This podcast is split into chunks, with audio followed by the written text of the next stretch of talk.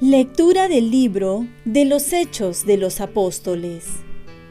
Después de la ascensión de Jesús a los cielos, los apóstoles regresaron a Jerusalén desde el Monte de los Olivos, que dista de la ciudad lo que se permite caminar en sábado.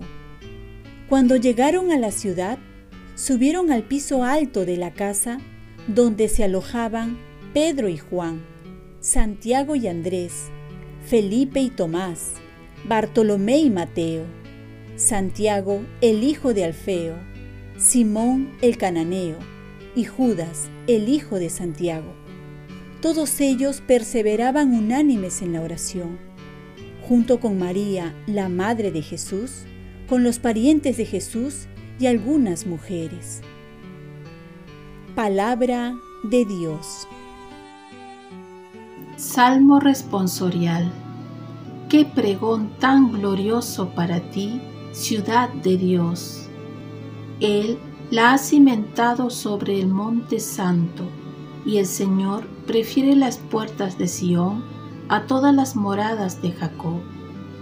Qué pregón tan glorioso para ti, ciudad de Dios. Qué pregón tan glorioso para ti, ciudad de Dios se dirá de Sión, uno por uno, todos han nacido en ella, el Altísimo en persona la ha fundado. Qué pregón tan glorioso para ti, ciudad de Dios. El Señor escribirá en el registro de los pueblos. Este ha nacido allí, y cantarán mientras danzan. Todas mis fuentes están en ti qué pregón tan glorioso para ti, ciudad de Dios. Lectura del Santo Evangelio según San Juan.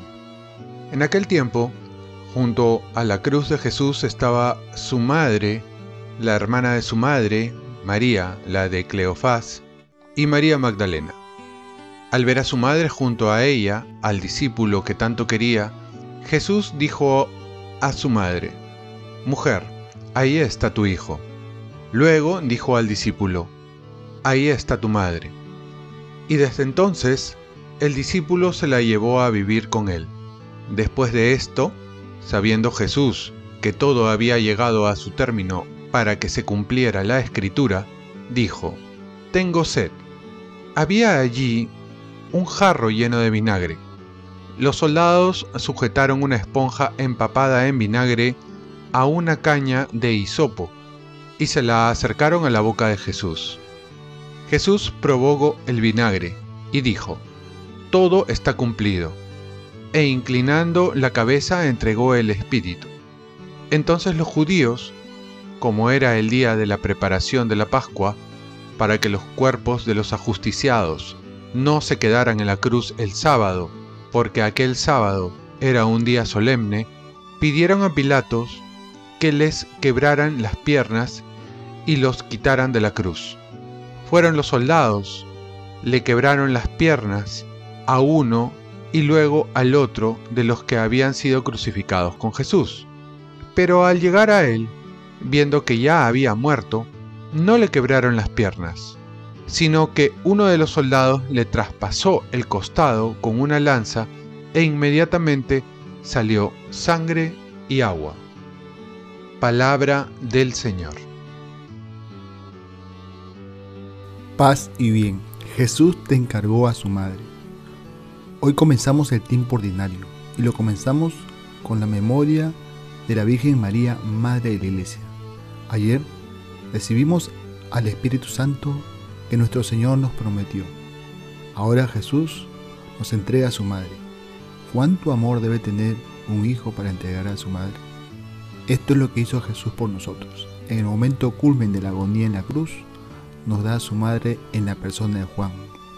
Dice así el Evangelio. Jesús dijo a su madre, mujer, ahí tienes a tu hijo. Luego dijo al discípulo, ahí tienes a tu madre. Y desde entonces el discípulo se la llevó a vivir con él. Sabía Jesús de la necesidad de tener una madre espiritual. Es tan importante como una madre terrenal. Alguien que podamos recurrir a ella para que nos lleve a Él, a Jesús. Una madre que vele por nosotros y siempre esté presente como buena madre en los momentos difíciles de la vida. De ahí que la Virgen María viene a ser madre de la iglesia, porque Jesús nos puso a su cuidado y nosotros también debemos cuidarla y amarla. Por eso nos toca a nosotros, como Juan, llevarla a nuestra casa, esto es, invitarla a nuestra vida, a nuestra familia, a nuestro trabajo. Tenemos una madre. ¿Quién puede ignorar a una madre o dejarla en la puerta de la casa? Ella es la mediadora de todas las gracias y no podemos ser gratos a Dios si no vivimos en gracia y agradando a la Virgen María. En la primera lectura vemos cómo los apóstoles perseveran en oración junto con María, la Madre de Dios. Muchas veces nos hace falta alguien para perseverar, alguien que nos acompañe. ¿Qué mejor compañía que una madre? La Virgen María solo quiere llevarnos a Jesús, porque como dijo San Luis María en Fonfort, si Jesús vino por ella, por ella vamos a Jesús. Y es que es el camino más seguro. Y esto lo han comprobado todos los santos. Tenemos una gran aliada para vencer. Porque ya se dijo, quien acude a la Virgen María nunca sale defraudado. Y esta es una gran verdad que te invito a que lo compruebes tú mismo. Oremos, Virgen María, Madre nuestra, ayúdame a tenerte siempre presente para tener más presente a Jesús. Ofrezcamos nuestro día. Dios Padre nuestro, yo te ofrezco toda mi jornada en unión con el corazón de tu Hijo Jesucristo, que siga ofreciéndose a ti en Eucaristía para la salvación del mundo. Que el Espíritu Santo sea mi guía y mi fuerza en este día para ser testigo de tu amor. Con María, la Madre del Señor y de la Iglesia, te pido por las intenciones del Papa. Con San José Obrero te encomiendo mi trabajo y mis actividades de hoy para que se haga en mí tu voluntad. Y la bendición de Dios Todopoderoso, Padre, Hijo y Espíritu Santo, descienda sobre ti. Cuenta con mis oraciones, que yo cuento con las tuyas, y que tengas un santo día.